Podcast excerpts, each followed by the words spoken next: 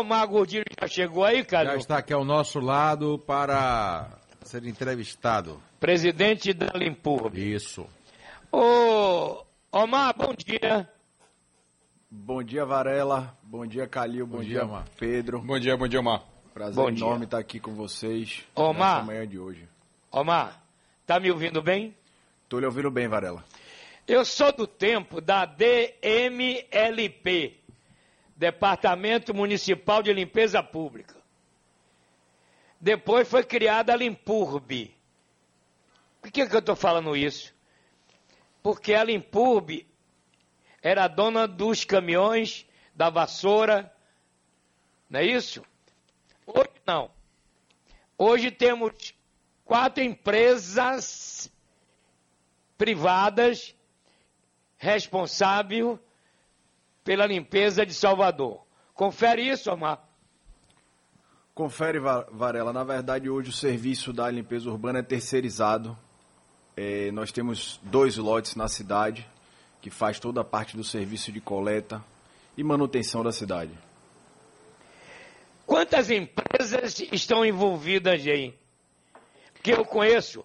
A Viva, a, a, a Revita, que é a Vega, não é? a JG, Amaral.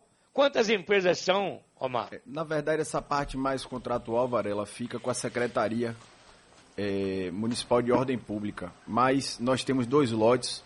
É, cada lote, o lote 1 fica com a Sotero e o lote 2 com o consórcio Ecossal, que fazem parte quatro empresas.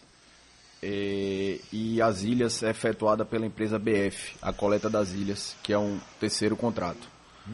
Todos esses são prestados o serviço de coleta, destinação ao destino final, é, varrição, sacheamento, roçagem, toda essa parte de manutenção que engloba os serviços da limpeza urbana.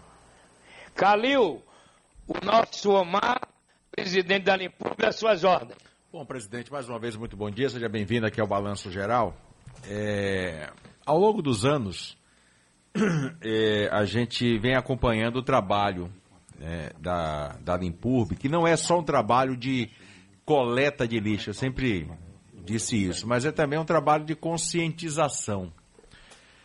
E às vezes a gente vê, e eu tenho falado isso na televisão, muitas vezes até criticado, porque eu digo sempre que limpeza pública não é somente uma coisa do município, mas tem que ter em muito a participação da população. Quando chove é que o resultado vem. Então não adianta a gente estar tá aqui dizendo a responsabilidade é do gestor público que tem que limpar o lixo. A gente sabe disso. Mas a população também tem que ter uma conscientização. E eu observo hoje que é, ainda falta essa conscientização. A pergunta que eu te faço é exatamente isso. A Limpub tem feito alguma campanha de conscientização para a população no que diz respeito a saber separar o lixo, a saber o que é, o que é entulho e o que é lixo orgânico?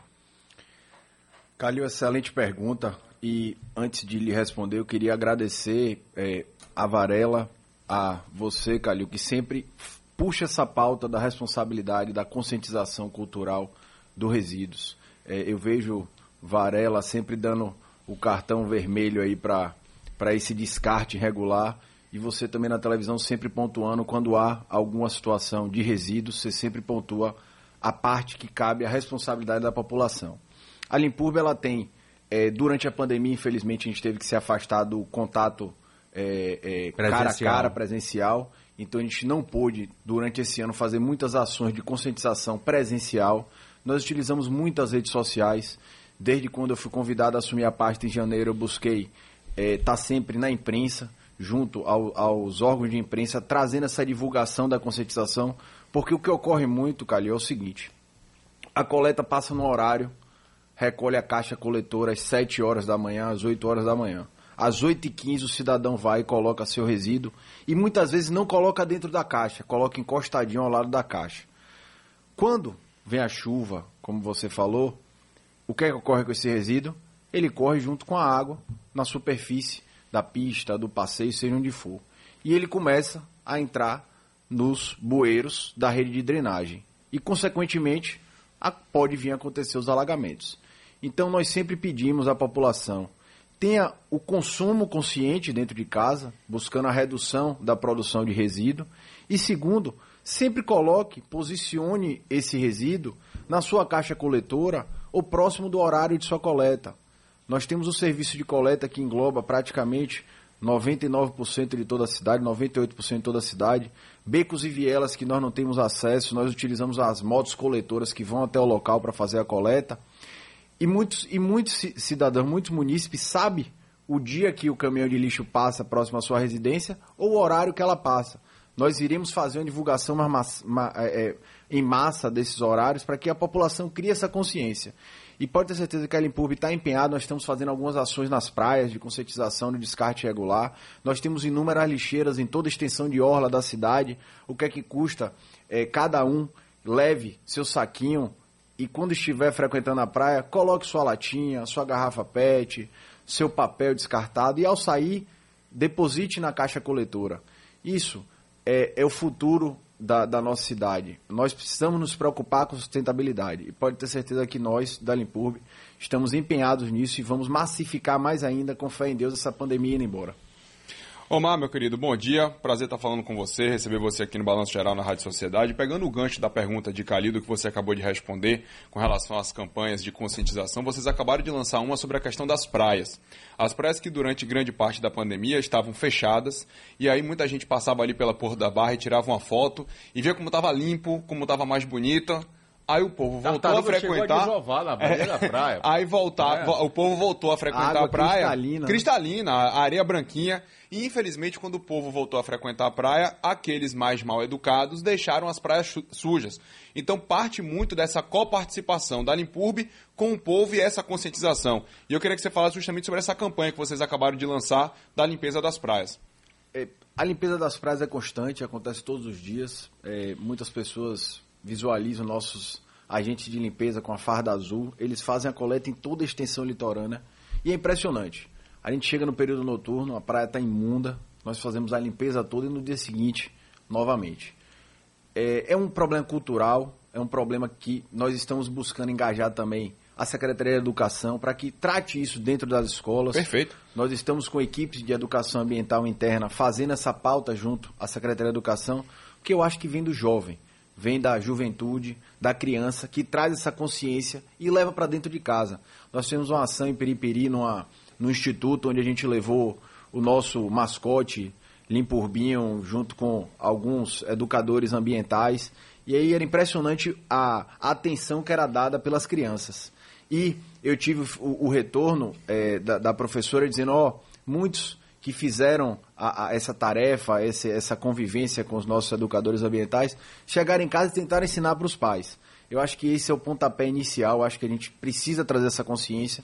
E como você falou, Pedro, é, essa, essa educação nas praias é impressionante. Quando a gente faz qualquer ação nas praias, a repercussão positiva que traz e a repercussão positiva até a população. Muitos param, parabenizam e diz que é necessário é, ações como essa serem mais constantes. E pode ter certeza que esse é o nosso objetivo e principalmente com o apoio de vocês aqui da, da Rádio Sociedade, divulgando essas ações para que a gente reduza o descarte irregular e que lugar de lixo é no lixo. Vale. Ok.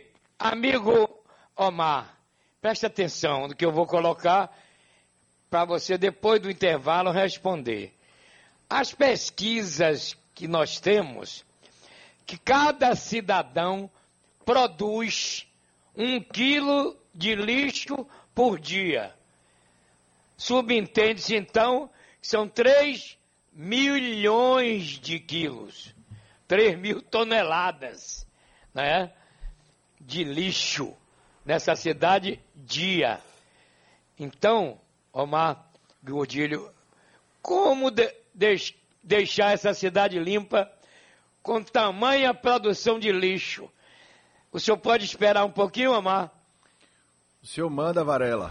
Ô, meu irmão, depois do intervalo, que eu gostaria que você explicasse o esforço. E tem também aí, ó, carnaval tá che... se fizer, o lixo são toneladas que são retiradas no dia seguinte da cidade. Bom, Omar Gordilho é diretor da Limpurbi. Omar, como o trabalho para limpar 3 mil toneladas por dia de lixo que Salvador produz, meu irmão? É isso, doutor Varela, é isso mesmo. A, a, a coleta aproximada de lixo domiciliar são de 3 mil toneladas de resíduos. Além disso, fazemos a coleta de entulho devido ao descarte irregular, descarte próximo aos córregos, próximos às calçadas, dificultando a passagem do pedestre. E nós recolhemos aproximadamente 2.500 toneladas de entulho por dia. É um serviço árduo, é um serviço que conta com a logística muito intensa. Nós sabemos a evolução que já teve da limpeza urbana de oito anos para cá. E com certeza o objetivo principal, Varela, é que as pessoas tenham a consciência que o lixo produzido por cada um é de responsabilidade sua. Então, cada um tem que ter essa intenção de redução do descarte de lixo, redução do descarte irregular, que é um grande problema que nós enfrentamos. A Prefeitura de Salvador conta com equipes para fazer essa coleta do descarte irregular. Temos equipes de fiscalização, mas é difícil nós englobarmos toda a cidade. Nós sabemos a extensão territorial que Salvador tem, é, a topografia que dificulta o acesso, mas pode ter certeza que a prefeitura está empenhada para que as pessoas tenham essa consciência e façam um descarte regular para a gente poder levar para a destinação final. O vandalismo, o vandalismo ainda tem sido um problema para a Limpurbe? Por que, que eu estou te perguntando isso?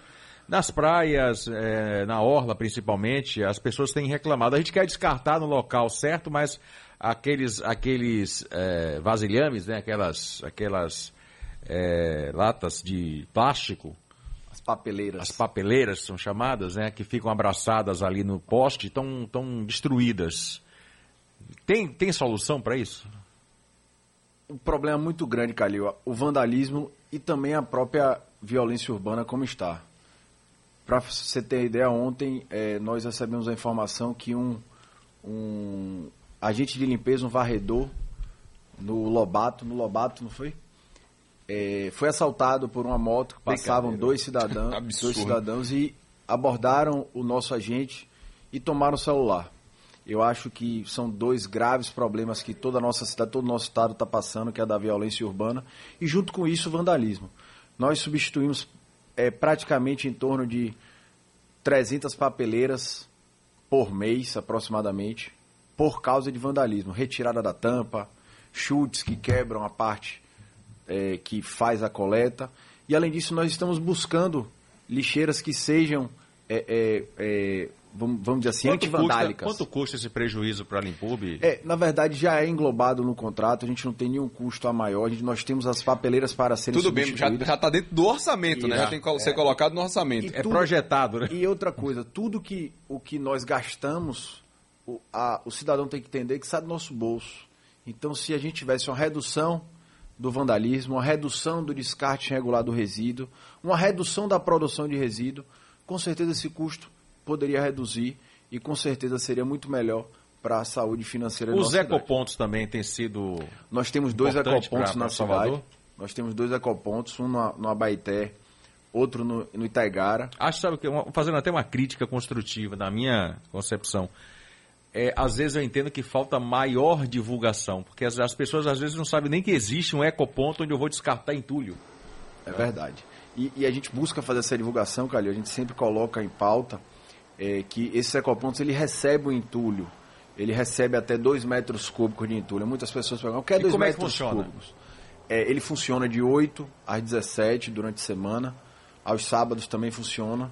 É, ele recebe a parte de entulho, a parte de reciclado, é, no, no ecoponto do Abaité, a gente recebe também o lixo domiciliar, a gente faz a coleta por ter dificuldade de acesso com a moto coletora e armazena esse lixo para depois o carro coletor passar e recolher.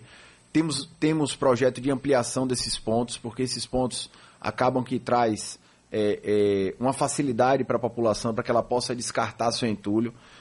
Va, é, vale ressaltar que Consta na lei que é de responsabilidade de cada cidadão a produção do entulho, visto que você está executando uma obra, você tem que contratar uma empresa privada para fazer esse descarte correto do seu entulho. Mas mesmo assim a prefeitura disponibiliza esse ponto de recepção.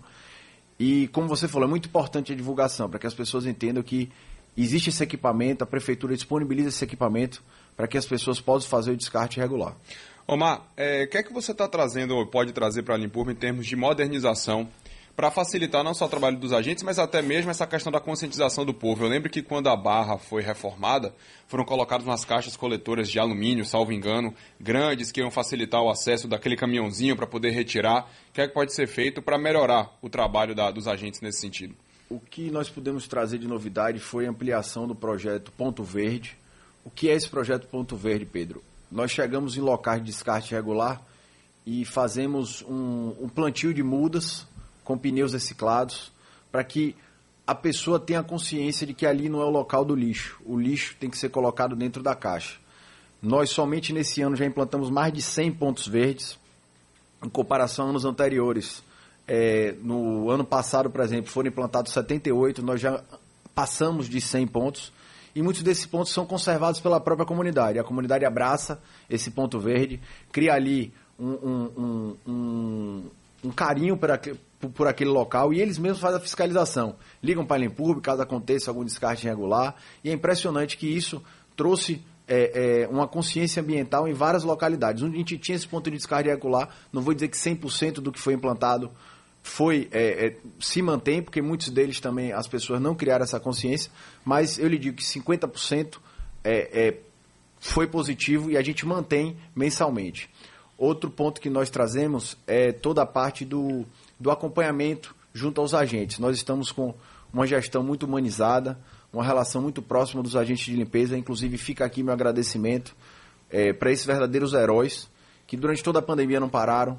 Muitos serviços pararam durante a pandemia, mas o serviço de limpeza é essencial. Eu digo que, além de agentes de limpeza, eles são agentes de saúde e eles fizeram a coleta, a varrição, todo o serviço de rua, mesmo sem vacina. Depois eles conseguiram, nós, com a luta muito grande com o prefeito Bruno Reis, conseguimos incluir os agentes de limpeza. Foi a primeira capital a fazer a vacinação dos agentes de limpeza.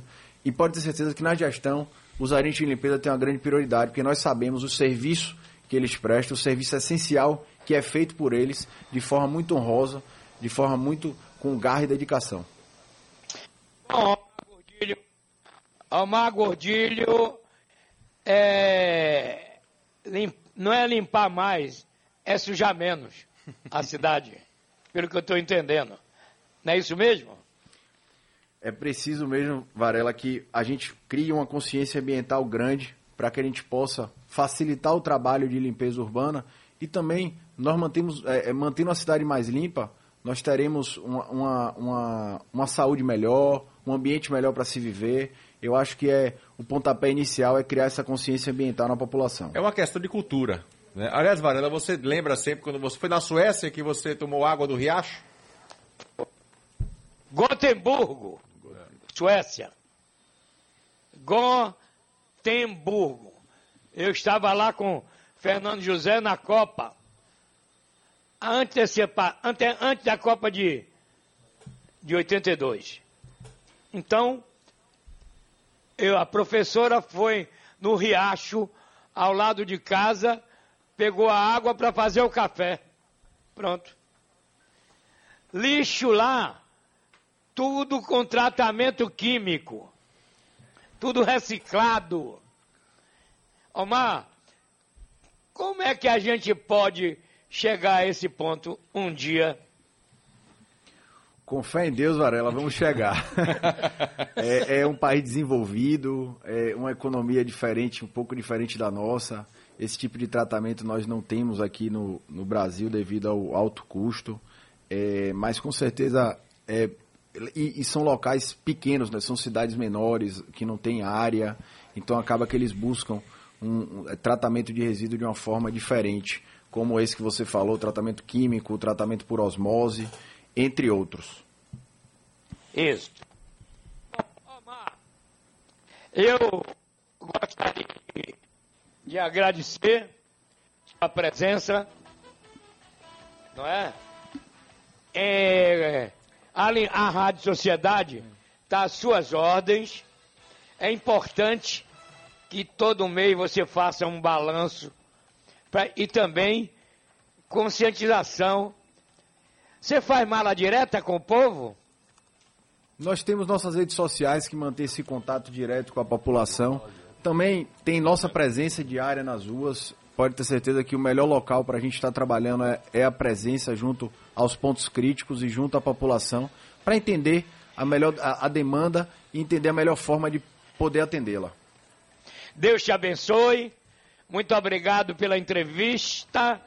Um abraço aí no nosso presidente da Limpurbe, Um abraço, Pedro Amaro. e- Muito obrigado. Um abraço, Calil. Obrigado pela presença aqui hoje, viu? Muito obrigado, Pedro. Muito obrigado, Calil. Muito obrigado, Varela. E fico aguardando a próxima oportunidade para estar aqui com vocês. às suas ordens.